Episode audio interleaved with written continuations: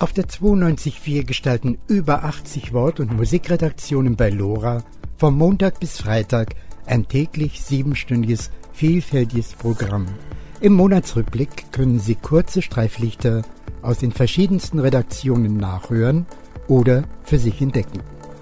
Zu dieser facettenreichen Sendestunde begrüßt Sie am Mikrofon Felix Jakowitz. Unterschiedlichste Weltanschauungen, so bunt erleben Sie Radio sonst nie. Lora München.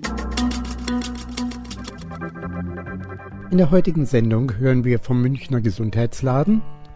Die Macher von Barrierefrei interviewten sich gegenseitig. Die Mütter gegen Atomkraft verloren auf mysteriöse Weise eine engagierte Mitstreiterin. Christoph Steinbrink von der arabischen Redaktion beschreibt den Zustand in Syrien. Aurelia Bergs befasste sich mit Multitasking sowie zwei Beiträge zum globalen menschlichen Versagen, auch Krieg genannt. Hier ist Lora München auf der 92.4. Am 16. Januar war Gunhild Preuß-Bayer und Peter Friemelt vom Gesundheitsladen bei Lora.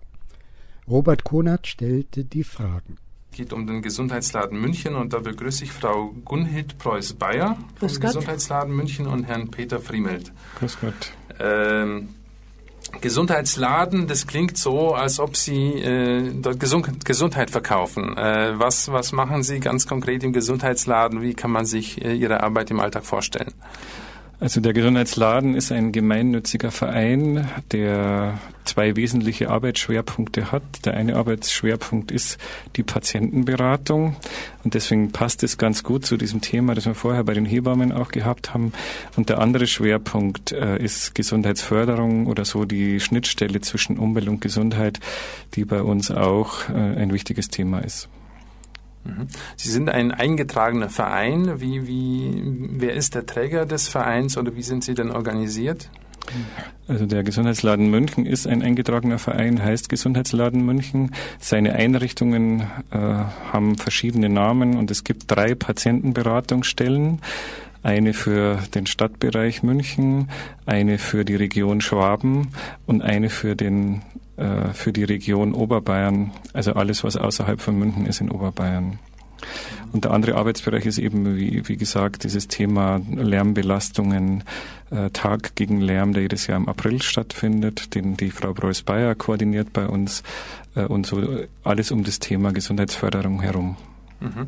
Machen wir doch mal als Überleitung zu, zu unseren äh, Hebammenproblemen. Wie äh, kann zum Beispiel der Gesundheitsladen im, im Rahmen der Patientenberatung äh, helfen, die richtige Hebamme zu finden oder das richtige Krankenhaus für die Entbindung? Oder beraten Sie schon äh, in eine bestimmte Richtung, äh, in Richtung äh, Hausgeburt oder äh, sind Sie auch eher für eine Krankenhausgeburt oder sind Sie da völlig offen?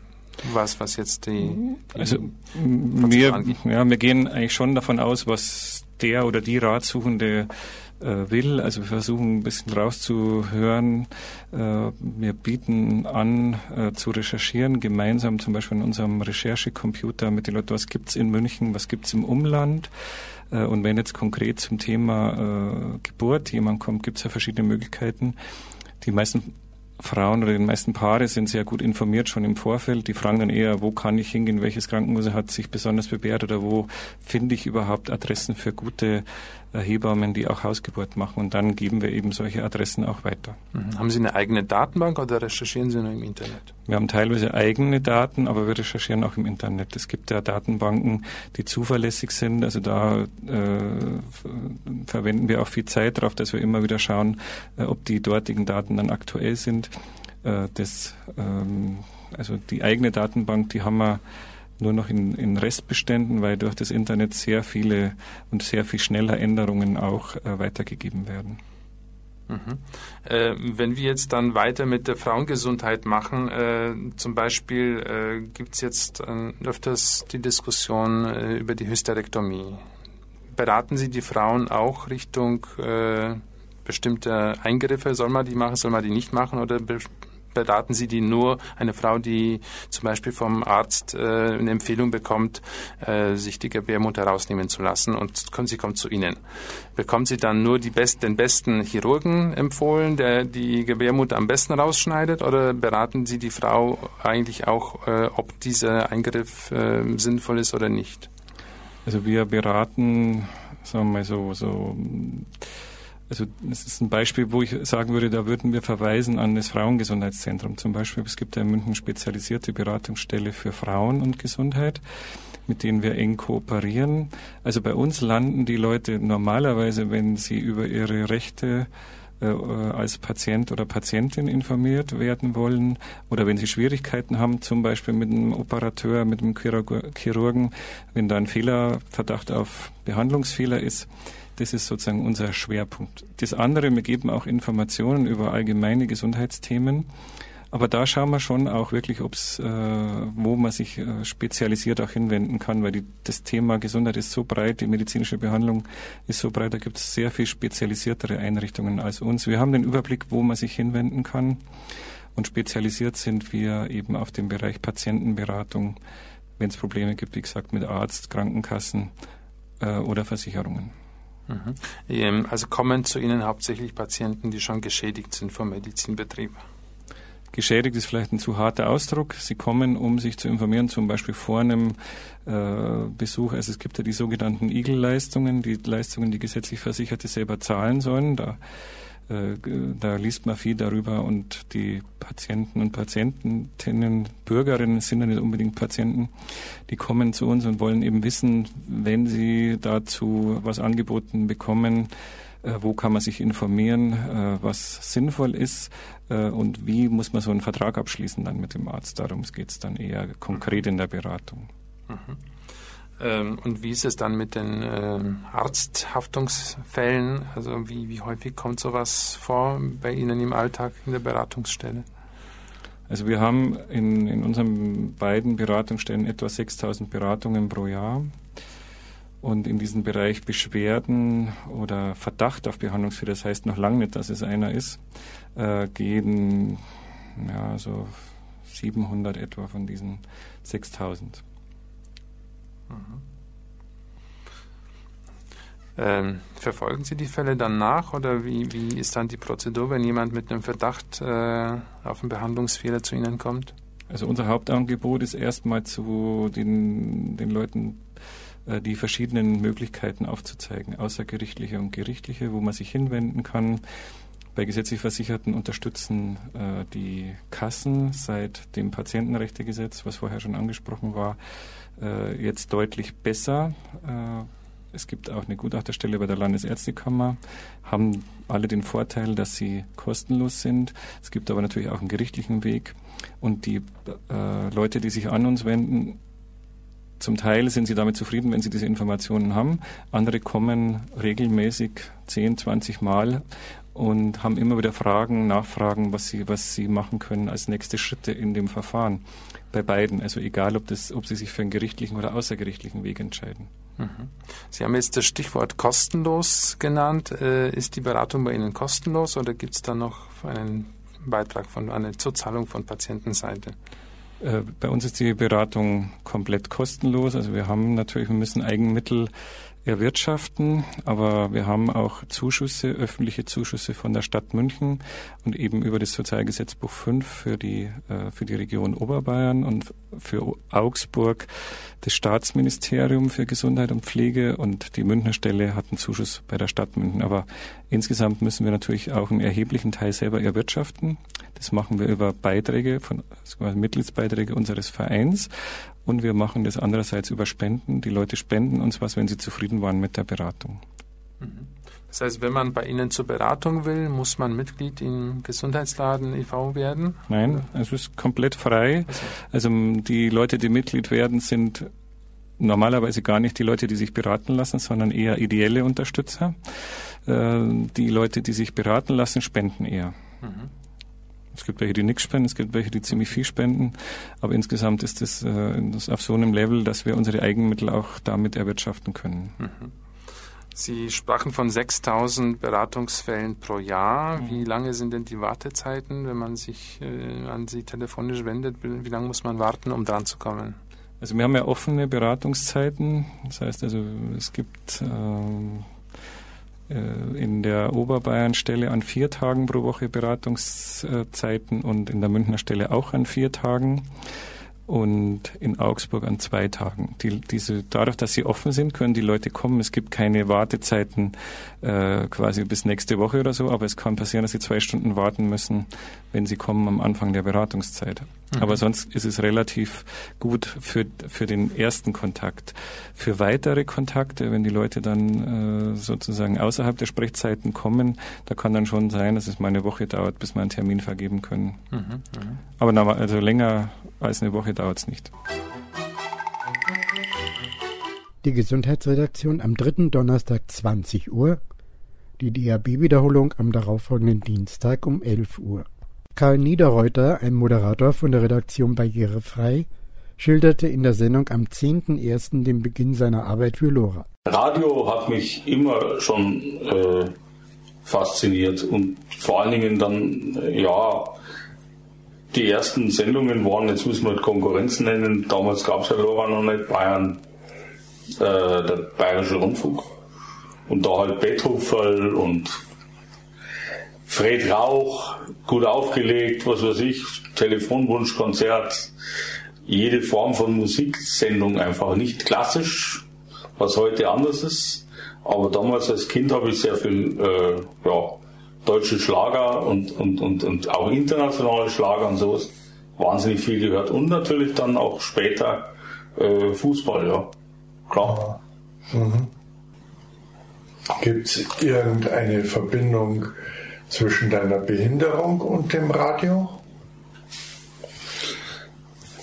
Dass du vielleicht beruflich einen Ausgleich suchst oder? Ja, äh, äh, später äh, muss man sagen, aber um den Weg nochmal weiterzugehen von früher her, ich habe mir nie vorstellen können, äh, äh, da überhaupt eine Chance zu bekommen, äh, Radio selber mal zu machen, weil das für mich eigentlich immer klar war. Einerseits, ich mache es gern, ich habe die, man, man sagt mir zumindest nach, ich habe die das Zeug dazu, Stimme und so weiter, aber die Behinderung auf die wir dann gleich noch zu sprechen kommen, die hat mir eigentlich immer gesagt, das geht nicht. Und, Aha. Aber es geht ja. Dank, Super, ja. dank unserer Info, unseres Inforadios Barrierefrei bei Laura. Ja. Äh, mit den Kontakten durchs Radio, also der Kontakt zu mir oder zu den früheren Moderatoren, hat es auch was? Äh, ja, Wichtiges. Wenn du, so willst, wir können ja mal kurz die Geschichte erzählen, wie das losgegangen ist. Also selbst Radio zu machen. Jetzt machen wir natürlich einen Riesensprung, aber das macht dann nichts. Ähm, ja, ich bin ja nicht so der gute Interviewer wie du. Ja, so schlimm ist es nicht. Ähm, zehn Jahre, glaube ich, ungefähr bin ich jetzt dabei bei der Sendung und äh, entstanden ist es eigentlich, ich bin mit einer früheren Moderatorin von, vom Inforadio äh, befreundet, mhm. die äh, selbst Rollstuhlfahrerin ist. Und äh, zu dem Zeitpunkt war es, ich glaube ich, in den Anfangsphase äh, äh, des Rollstuhlfahrens des ständigen Rollstuhls. Ja, ja, genau. Du bist ja früher noch gegangen. Ich bin ja noch gegangen, ja. Also meine Behinderung ist kurz als Information infantile Zerebralparese. Das heißt also, äh, Word, äh, sagen wir mal, volksnah gesagt, spastische Lähmung. Mhm. Ähm, jetzt zurück zu, warum ich zum Radio gekommen bin oder wie ich zum Radio gekommen bin. Und eines Tages saß ich mit der im Café mit der äh, früheren Kollegin vom Radio, äh, Laura, und die hat äh, mir von der Sendung erzählt und was ihr da so macht und warum und weshalb.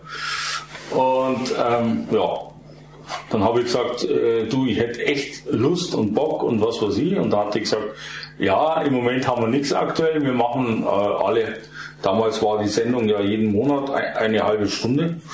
Und ähm, wir haben aber genug Leute, die war damals noch zu viert ja. oder zu dritt. Zu dritt waren wir. Zu dritt. Und ähm, ja, und aber wenn, wenn das aktuell was kommt, dann würde sie sich melden. Und das hat, glaube ich, gar nicht so lange gedauert. Dann war es der Fall. Mhm. Ja, dann hat man mir das gesagt und dann habe ich gesagt, was brauche ich? Und dann, das haben wir ja auch bei deinem Interview, glaube ich, erwähnt, äh, bei der letzten Sendung, ähm, dass wir mit technisch mit MP3 bzw. Minidisc und solchen Sachen arbeiten. Und ähm, dann habe ich mir das angeschafft, äh, weil wir arbeiten ja ehrenamtlich. Das heißt also, wir bekommen von äh, niemandem irgendwas, sondern müssen unsere Geräte alles selber kaufen. Das habe ich dann gemacht. Radio Lora äh, unterstützt uns mit äh, der Plattform, die wir da haben, aber äh, sonst geht, äh, geht alles auf unser Ding. Und ähm, da habe ich mir das Gerät, äh, so ein äh, Mini-Displayer gekauft, Mikrofon und solche Sachen. Kann ich dich dann beraten? Hast mich du beraten, du bist ja auch unser Tontechniker. Aha. Äh, kennst dich hier aus mit dem ganzen Krimskrams, den man so sozusagen braucht. Aha. Ja, und dann los, auf die, auf die Pirsch. Auf Kannst du dich noch an die erste Sendung erinnern, oder? Sehr wohl. da muss ich direkt lachen. Ähm, meine erste Sendung war, ich weiß das Thema nicht mehr, müsste man jetzt, ich habe sie ja da, aber, äh, aber müsste man jetzt, müsste man erst noch mal kurz reinhören. Ähm, jedenfalls war das folgendes. Ich war live, kann ich mich erinnern. Also ich bin im Studio gewesen bei Radio Lora äh, aha, aha. direkt.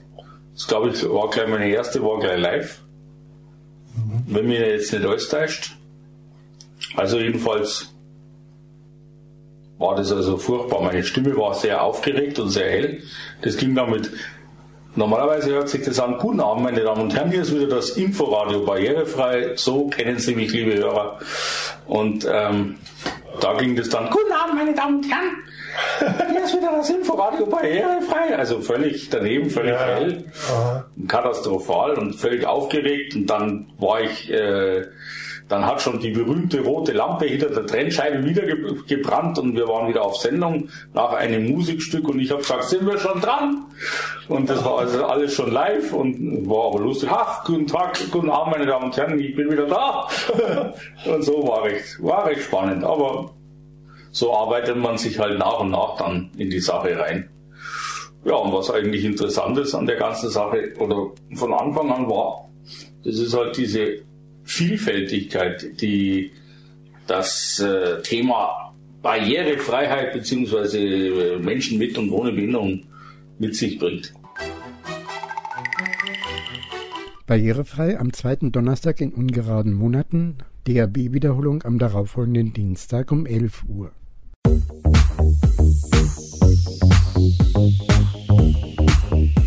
Geschichte ist machbar. Rudi Dutschke. Radio Lora München ist Freiheit on Air auf der UKW-Frequenz 92.4, montags bis freitags von 17 bis 24 Uhr, fast rund um die Uhr auf DAB Plus und jederzeit im Internet. Die Organisation Mütter gegen Atomkraft war viele Male bei Sendungen von Lora durch die energische Stimme von Regina Gillig, einer Mitbegründerin, vertreten. Ihr Leben nahm ein jähes und noch ungeklärtes Ende. Leider konnte ich in der Kürze der Zeit keinen Originalton für den Rückblick beschaffen. Der sehr knappe Magazinbeitrag vom 21. Januar konnte diesem großartigen Menschen nicht gerecht werden. Das wird sicherlich noch ausführlich bei Lora nachgeholt. Zum Ende dieses Magazins noch schnell ein Beitrag zum Ende eines Lebens. Die seit Herbst letzten Jahres vermisste Gina Gillig, unter anderem Mitbegründerin der Mütter gegen Atomkraft, wurde am Freitag letzter Woche tot aufgefunden. Wir hören Corinna Toledo von den Müttern gegen Atomkraft über das Wirken dieser bemerkenswerten Frau.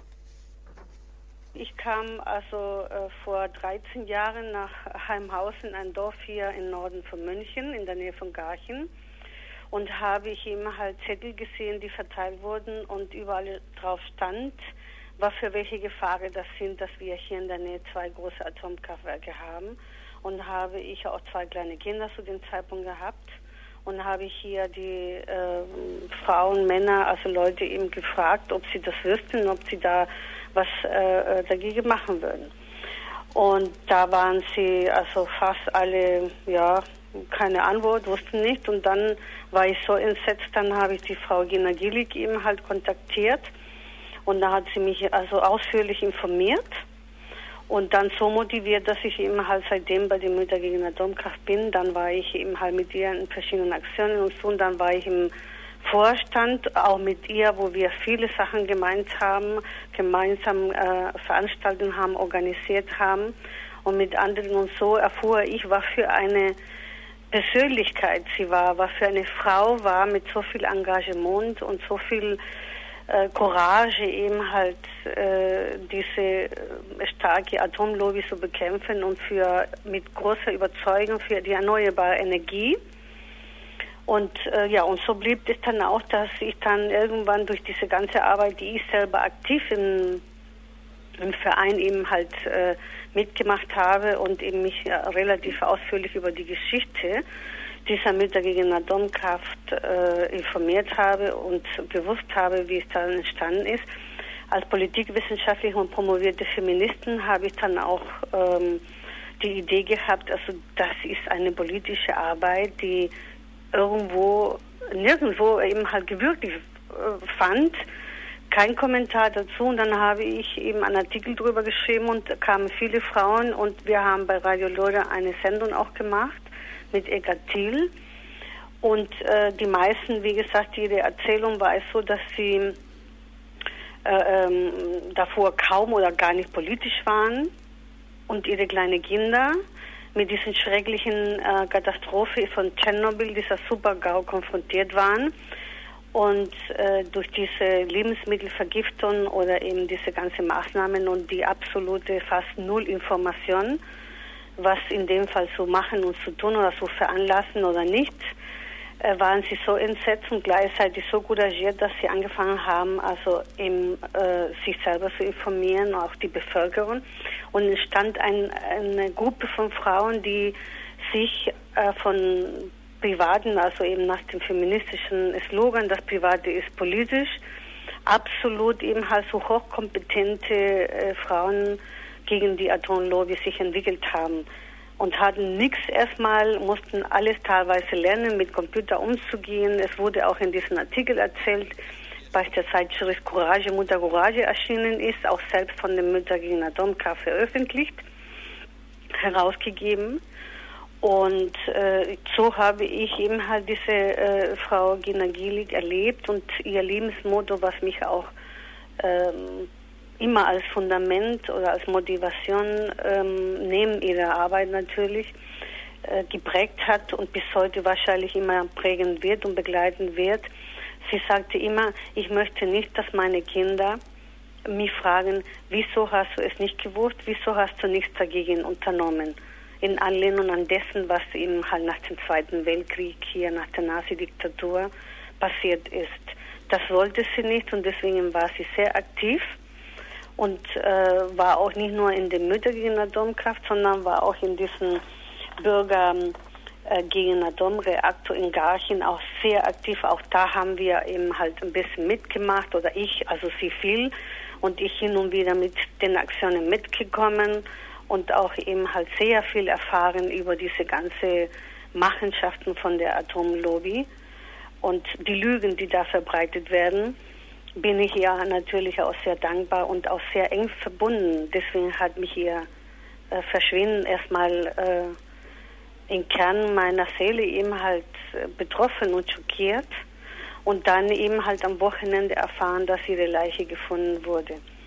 Das ist, äh, wo ich sofort gedacht habe, wir müssen ihre politische Arbeit, ihr Engagement würdigen als Person, als Frau, die eben halt von ziemlich apolitisch eben so eine hochaktive äh, politische Frau äh, geworden war, muss ich jetzt leider sagen, was auch sehr schwer fällt, weil äh, so eine Person zu verlieren ist nicht einfach, wenn man sie als Vorbild hat und auch gar nicht in die Richtung einschätzen kann, dass sie eines Tages verschwinden kann.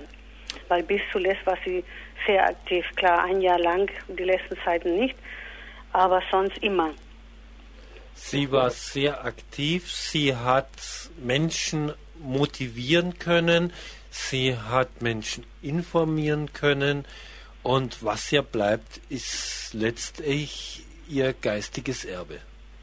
So würde ich das auch sagen und unterstreichen und dementsprechend möchte ich in die Richtung auch weiterarbeiten, weil sie die Aufklärungsarbeit, was sie da geleistet hat, äh, vor allem Frauen, denke ich, ist ein großes Vorbild dass ähm, trotz Familie und trotz ihre, äh, ähm, dass sie auch gearbeitet hat, also auch Zeit gefunden hat, auch in ihrer menschlichen äh, äh Kompetenzen, in ihrer sozialen Kompetenzen, Mensch, also emotionale Intelligenz uns motiviert hat, immer wieder und auch akzeptiert, wenn Frauen nicht konnten, auf welchen Grund auch immer von der Familie war sie da immer da, also auch für ihre Kinder ne, und hat auch dafür gearbeitet. Es ist ein großes Vorbild, wenn wir sie aufzeichnen und in den Schulen lernen, kennenlernen, wie was für eine Persönlichkeit äh, sie war, äh, denke ich, ist auch für junge Generationen eine, ein Vorbild in dieser Aufklärungsarbeit, in der politischen Arbeit, dass man nicht alles nicht hinnehmen soll und muss und darf, sondern dass man dafür auch kämpfen muss auch für die erneuerbare Energie, für eine bessere Welt. Ne? Also so möchte ich äh, persönlich und im Namen natürlich von vielen Frauen, auch bei den Müttern gegen Atomkraft, dass äh, ihren Namen damit verbunden wird. Eine couragierte, äh, engagierte Frau, die viel Aufklärungsarbeit geleistet hat, aus sich sehr kompetent äh, ja, und informiert äh, war und demonstriert hat überall und auch gegen viele Widerstände aus Seitlichen der Männer und Konzerne natürlich auch äh, die Kraft hatte, eben halt äh, sich hinzustellen und da ihre Meinung zu sagen und uns mitzuschleppen, mitzumotivieren. Ne? Die Beisetzung von Gina Gillig findet statt am Freitag um 13.30 Uhr am Münchner Ring in Unterschleißheim und wir haben mit Corinna Toledo von Mütter gegen Atomkraft.de gesprochen.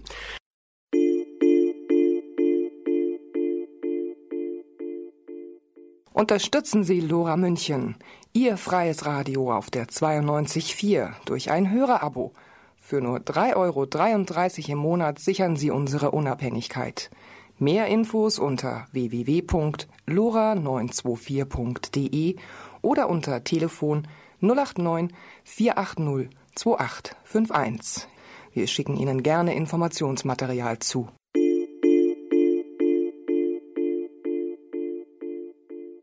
Orientkenner Christoph Steinbrink zog in der Sendung der arabischen Redaktion am 14. Januar eine bittere Bilanz des Syrien-Konflikts im dritten Jahr des Aufstandes. Keinerlei erkennbare Zeichen für eine Lösung. Ich denke, der dramatische Giftgasangriff auf Vororte von Damaskus im August 2013 ist eine grausame Metapher dafür, dass es keine Grenzen mehr nach oben gibt für Grausamkeiten. Ich habe gestern noch gelesen die aktuellen Flüchtlingszahlen. Das sprengt jede Vorstellung, die wir haben können. Und zwar in der Türkei eine halbe Million zunehmend, Jordanien 550.000, im Libanon bei vier Millionen Einwohnern nähern wir uns der Millionengrenze. Im Irak habe ich gelesen 200.000, das sind offizielle Zahlen vom UNHCR. Europa 46.000, nenne ich mal einfach dazu. Und was jetzt nicht mitgezählt worden ist, das sind die Binnenflüchtlinge. Darüber kann ja nur spekuliert werden. Das sind etwa 6 Millionen bei einem 22 Millionen Volk der Syrer.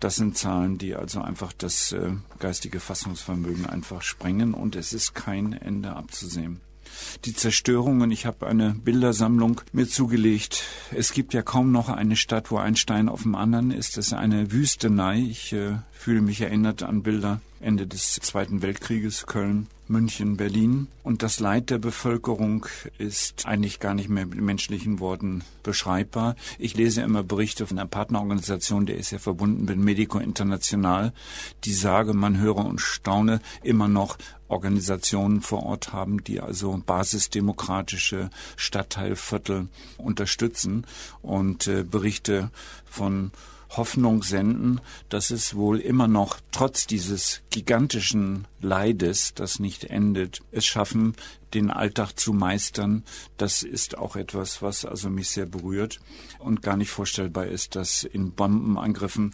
dann sozusagen anschließend äh, aufgeräumt wird, dass man die Müllabfuhr organisiert, dass man für Kinder in notdürftigen Unterkünften äh, Schulunterricht laufen lässt. Also ein gar nicht mehr verständlicher Überlebenswille in diesem Inferno. Also das ist etwas, was wohl auch jetzt Nächster Aspekt mit der geplanten Friedenskonferenz in Montreux am Genfer See. Ich glaube, der 22. Januar ist dafür vorgesehen, keine Ende finden lässt. Und ich muss sagen, also das ist ein Konflikt, wo, glaube ich, auch die internationale Gemeinschaft, die ominöse, die immer beschworen wird, im Moment keinerlei Lösungen hat. Ich denke, dass jetzt Russland es möglich gemacht hat durch den Abbau der Giftgrasvorräte. Ähm, wo sich Syrien darauf eingelassen hat, ähm, die Amerikaner möglicherweise von einer militärischen Intervention abzuhalten. Das ist ja auch nur Augenwischerei und lenkt davon ab, dass es keinerlei Friedenslösung gibt.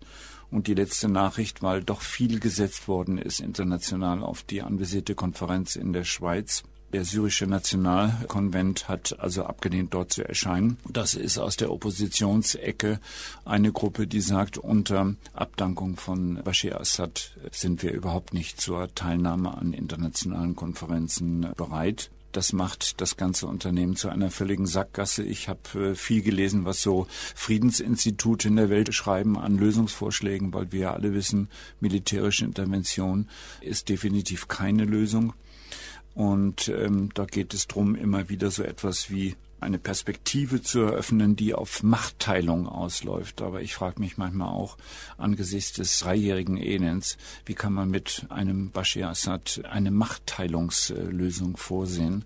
Wenn ich mir anschaue, das Wüten von sogenannten dschihadistischen Organisationen, egal ob das jetzt die Al-Nusra-Front oder ISIS, diese Islamische Republik Irak und Syrien, die sich inzwischen auch gegenseitig bekämpfen. Wer ist überhaupt noch Player dort unten? Und ich bin langsam geneigt, eigentlich bräuchte es ein massives internationales Eingreifen, weil es geht schon lange nicht mehr um einen innersyrischen Konflikt, sondern ich sage mal in meiner Interpretation, das sagen übrigens auch die Dschihadisten. Syrien ist im Moment das Zentrum eines globalen heiligen Krieges. Das ist nicht mein Wort, aber deren. Aber ich denke, es wird neu ausgehandelt, eine politische Neuaufstellung der Mächte, der Akteure im gesamten Nahen Osten. Und das macht das so systemisch betrachtet unkontrollierbar. An welcher Stelle eingreifen? Denn ich denke, eines ist ganz zentral. Es muss mit Macht von außen ein Waffenstillstand durchgesetzt werden, wie immer man das äh, macht. Und ich habe also große Bewunderung für den Lakhdar Brahimi, den Algerier, den die UNO eingesetzt hat, der also ununterbrochen auf Reisen ist, äh, spricht. Ein ganz, ganz zäher alter algerischer Mann, der sich an vielen Fronten als Mediator bewährt hat und der jetzt auch diese Genf-Friedensverhandlungen versucht auf die Schiene zu setzen. Also insgesamt ein extrem düsteres Bild, weil wir auch hier das werden wir später dann noch in unserem Beitrag zu Tunesien oder Algerien nochmal sehen. Wir haben keine wirkliche Opposition, die in sich geeint wäre. Und ich habe äh, manchmal äh, das blanke Entsetzen, wenn ich sehe, dass hier die Menschen sich zurückziehen auf ganz archaische Organisationsmuster des Clans, der Familie, der Religionsgemeinschaft um in diesem Wahnsinn so etwas wie eine identitätsstiftende Gemeinschaft zu finden, wo noch Solidaritätsnetze wirken, um überhaupt ein Überleben unter dem Existenzminimum in irgendeiner Weise äh, möglich zu machen. Ich habe gestern ein Bild angeschaut von einem kleinen Mädchen in einem Flüchtlingslager in Jordanien. Im Hintergrund saß der Vater und da war auch ein Bericht zu dieser Familie. Die haben ja jetzt bittere Winterskälte dort unten. Der Vater hat in diesem Konflikt auf der Flucht die Sprache verloren. Und da war ein Therapeut gezeigt, der versuchte, ihm die Sprache zurückzugeben. Und dieses Mädchen, acht, neun, zehn Jahre älter war die nicht, eine grenzenlose, tiefe Traurigkeit in den Augen, wie sie da am Pfosten am Zelteingang steht. Was für ein Schicksal für Millionen von Kindern der Zukunft dieses Landes. Die Sendung der arabischen Redaktion am zweiten Dienstag in ungeraden Monaten um 17 Uhr. DAB-Wiederholung am darauffolgenden Montag 9 Uhr. Am 2. Januar ging es in unserer Jugendredaktion um Mono- und Multitasking. Etwas Monotasking wäre auch bei der Gestaltung der Sendung schön gewesen. Die nervige Dauermusik im Hintergrund hat sich mir nicht erschlossen. Wie der Abschied vom Alles auf einmal Wahn aussehen kann, Darüber hat die Autorin Hannah Schott ein Buch geschrieben, das sie Monotasking genannt hat. Drei Monate lang hat sie sich darin geübt, eine Sache nach der anderen zu erledigen und hat darüber eine Art vergnügtes und tiefsinniges Tagebuch verfasst. Wie sie auf Monotasking gekommen ist, beziehungsweise worin für sie die Notwendigkeit dazu lag, erzählt uns Hannah Schott als erstes.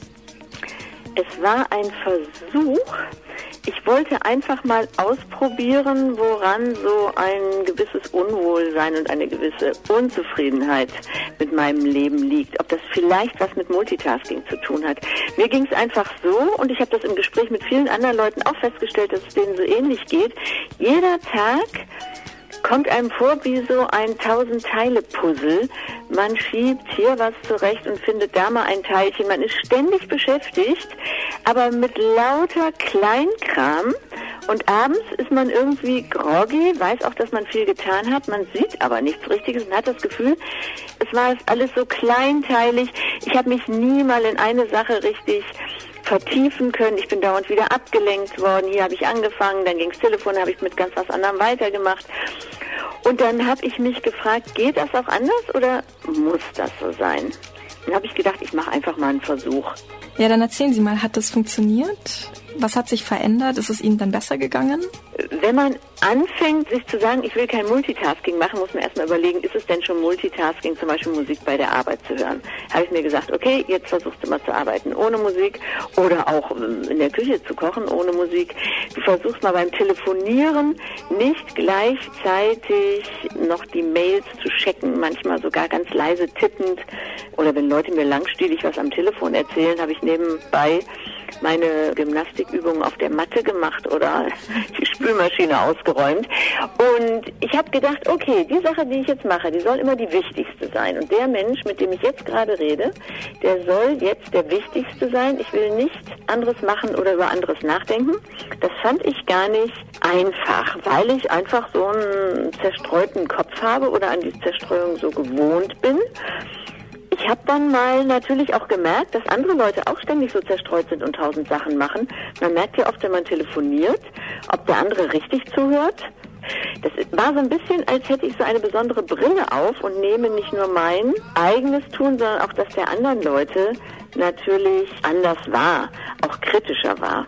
Ist den anderen das aufgefallen, dass sie selber was anders machen, also den Menschen in ihrem Umfeld? Ich habe dann zum Beispiel eine Mail bekommen von jemandem, der sagt, äh, der schrieb, hm, Hallo Frau Schott, ich dachte schon, äh, es geht Ihnen schlecht, Sie antworten sonst immer so schnell, was ist denn los? Ich habe aber gedacht, ich mache einfach so weiter und ich beantworte Mails, wenn ich dazu komme, sie wirklich mit Sinn und Verstand und ganzer Konzentration zu beantworten. Das fand ich ganz schön schwierig.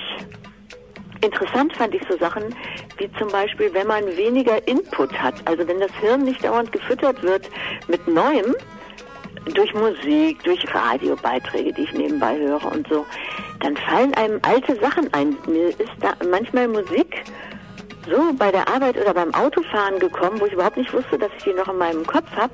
Es war so ein bisschen, als würde da oben ähm, auf dem Speicher in meinem Hirn kämen so alte Schätzchen zutage.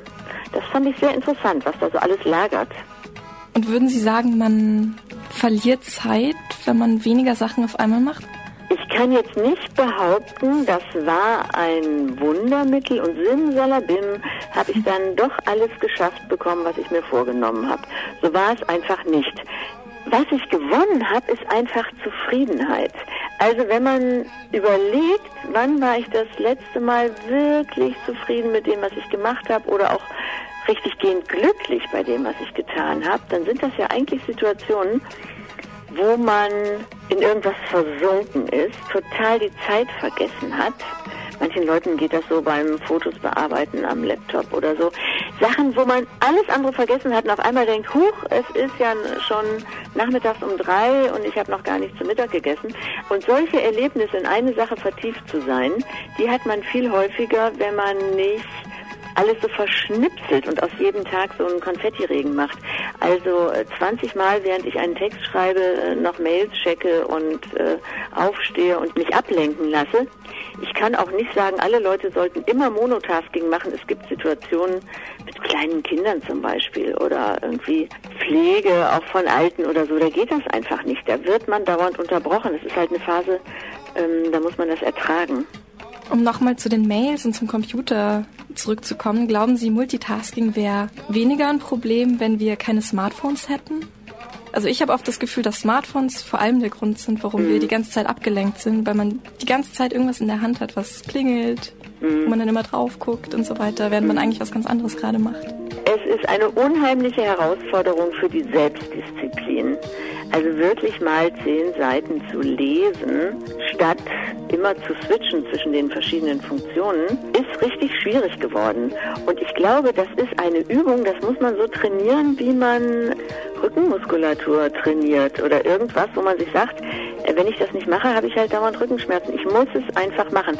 Vielleicht fehlt uns da so ein Schmerzempfinden, aber ich glaube, dass das kommt, weil ich merke, dass die Unzufriedenheit der Leute eben mit diesem verschnipselten Alltag doch zunimmt. Und dass es ganz schwierig ist im Gespräch zum Beispiel, man sitzt irgendwo und sei es abends in der Kneipe, wirklich nur zu sitzen und mit Leuten zu reden, ohne dass einer dauernd auf sein äh, bimmelndes und vibrierendes Teil guckt oder halt denkt, ich müsste mal ganz kurz gucken. Es gibt viele Leute, die gehen zwischendurch zur Toilette, nur weil sie denken, sie müssen mal die Mails checken.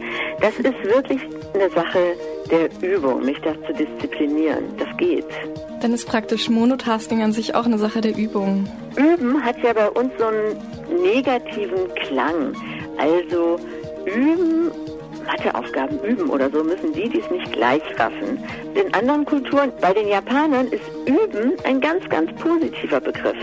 Üben gehört zum Leben und das ist schön und man übt und übt. Und viele Leute, die Yoga machen zum Beispiel, merken ja, wie positiv Üben ist. Da wird Üben nie negativ aufgefasst. Ich glaube, davon können wir ganz viel lernen. Und ich glaube, überall, wo die Leute so einen Stich tiefer gegraben haben, haben sie festgestellt, ich kann nicht alles haben. Und Verzicht ist eigentlich kein Verlust, sondern Verzicht bringt mir auch Gewinn. Bringt mir einfach Kräfte, von denen ich vorher nichts wusste. Jugendwahn am ersten Donnerstag im Monat, DRB-Wiederholung am darauffolgenden Freitag um 9 Uhr. Brigitte Schmidt befasste sich unter anderem in der Sendung Fremde Heimat am 7. Januar mit der Situation von Asylbewerbern der Sinti- und Roma-Volksgruppe. Der Jesuit Dieter Müller arbeitet in München mit Asylbewerbern. Ich fragte ihn, warum die Behörden bei Bewerbern der Volksgruppe Sinti und Roma genau hinschauen sollten.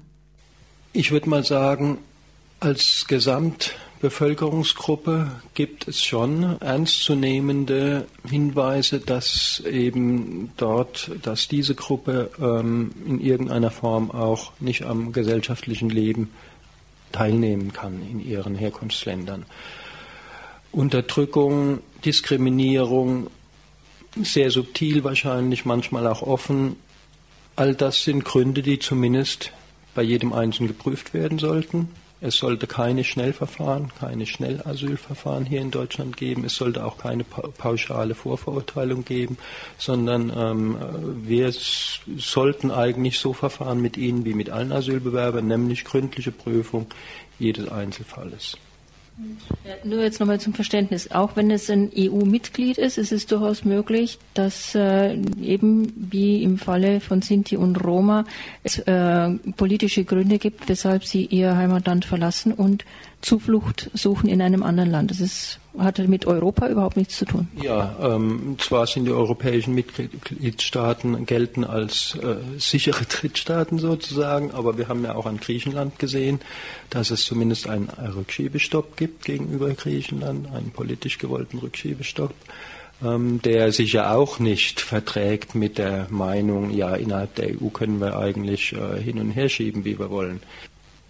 Das ist natürlich nochmal eine andere Geschichte, wenn jetzt Menschenrechte massiv äh, eingeschränkt werden für eine bestimmte Bevölkerungsgruppe. Das kann man jetzt von Griechenland, konnte man zumindest zu dieser Zeit nicht sagen, sondern es war eher so eine ähm, Nachlässigkeit und Überlastung und auch vielleicht äh, ein bisschen Rassismus dabei gegenüber den Flüchtlingen, aber dort Sinti und Roma in diesen Ländern, Rumänien, Bulgarien, werden ja, vermute ich mal, gezielt auch äh, an, die, äh, an den Rand der Gesellschaft gedrängt. Da müssten wir eigentlich als Mitgliedstaat Deutschland das ernst nehmen, müssten hinschauen und müssten auch unseren ähm, Asylkriterien prüfen.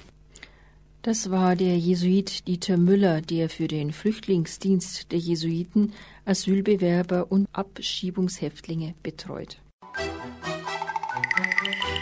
Fremde Heimat am ersten Dienstag im Monat um 19 Uhr. DAB-Wiederholung einen Tag später um 13 Uhr. Die beiden letzten Beiträge entstammen der Redaktion Lora International und Literaturverhör und erklären sich selbst. Ja, das ist die G36, die neue Wunderwaffe von Heckler und Koch. Wunderwaffe deshalb, weil die Tötungsquoten sehr hoch sind, die Trefferquoten sehr hoch sind. Eingesetzt, legal und illegal weltweit. Hier kann man sagen illegal. Das wird jetzt richtig spannend. Das ist ein illegaler Export. G36-Gewehre eingesetzt von georgischen Streitkräften im Russland-Georgien-Krieg 2008.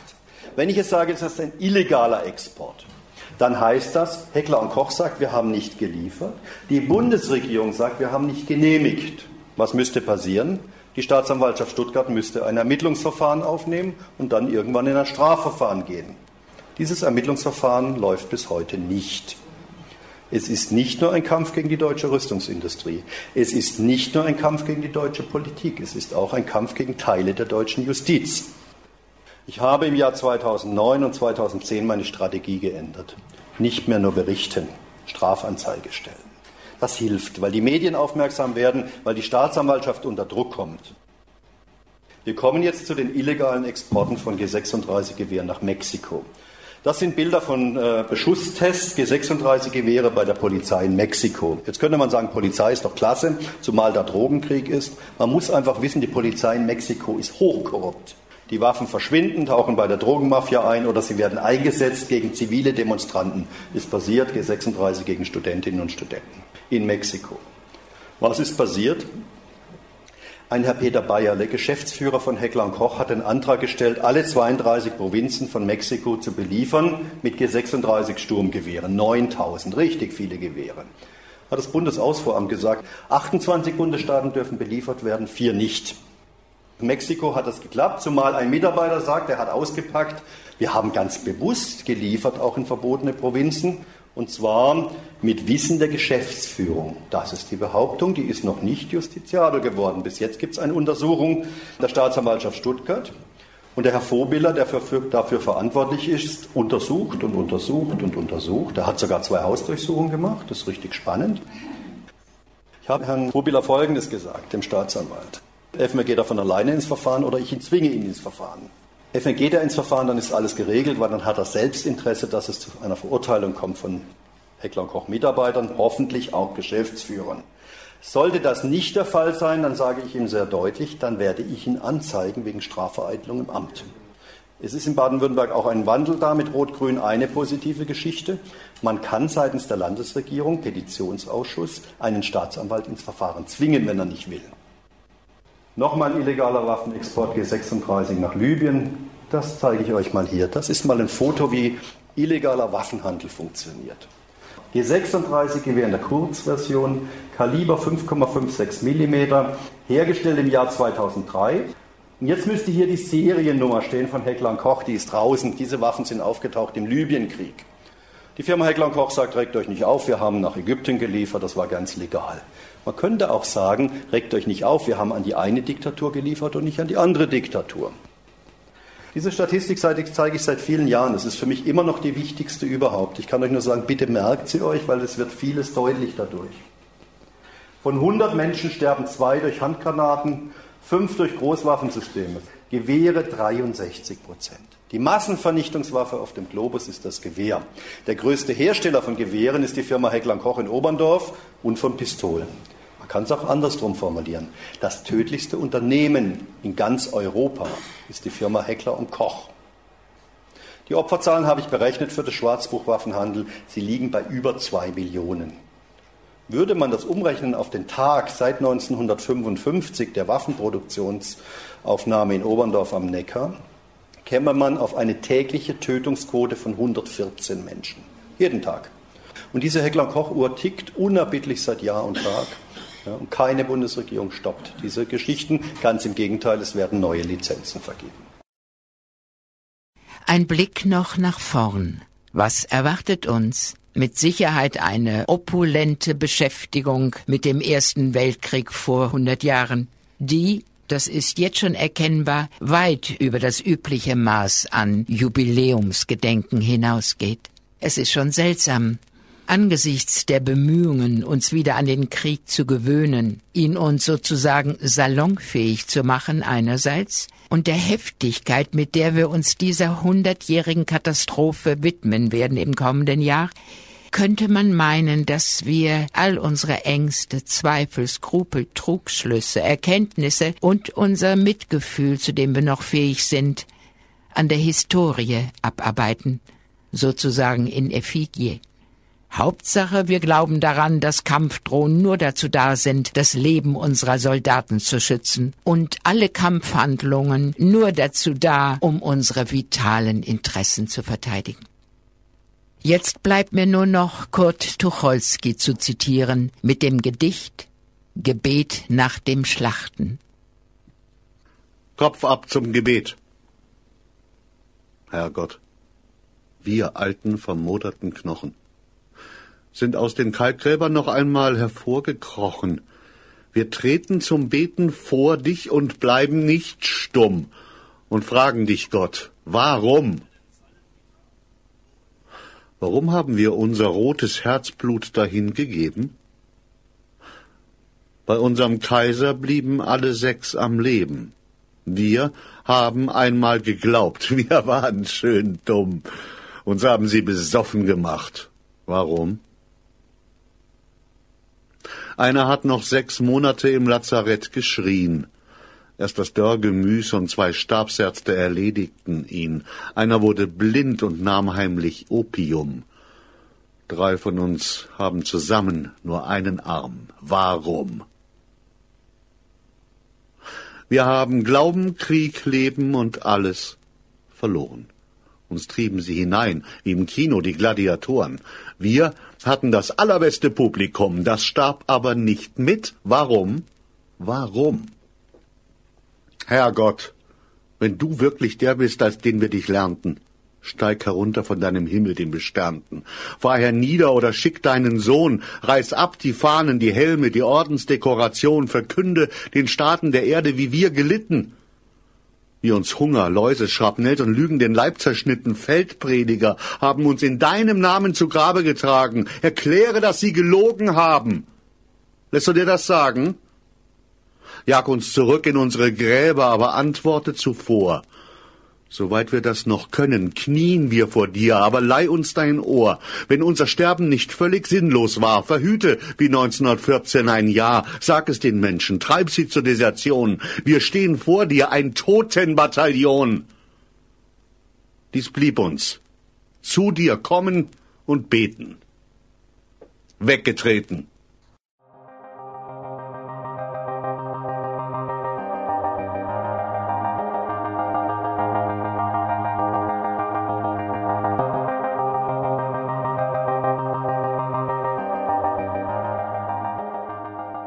Der Monatsrückblick Januar ist zu Ende.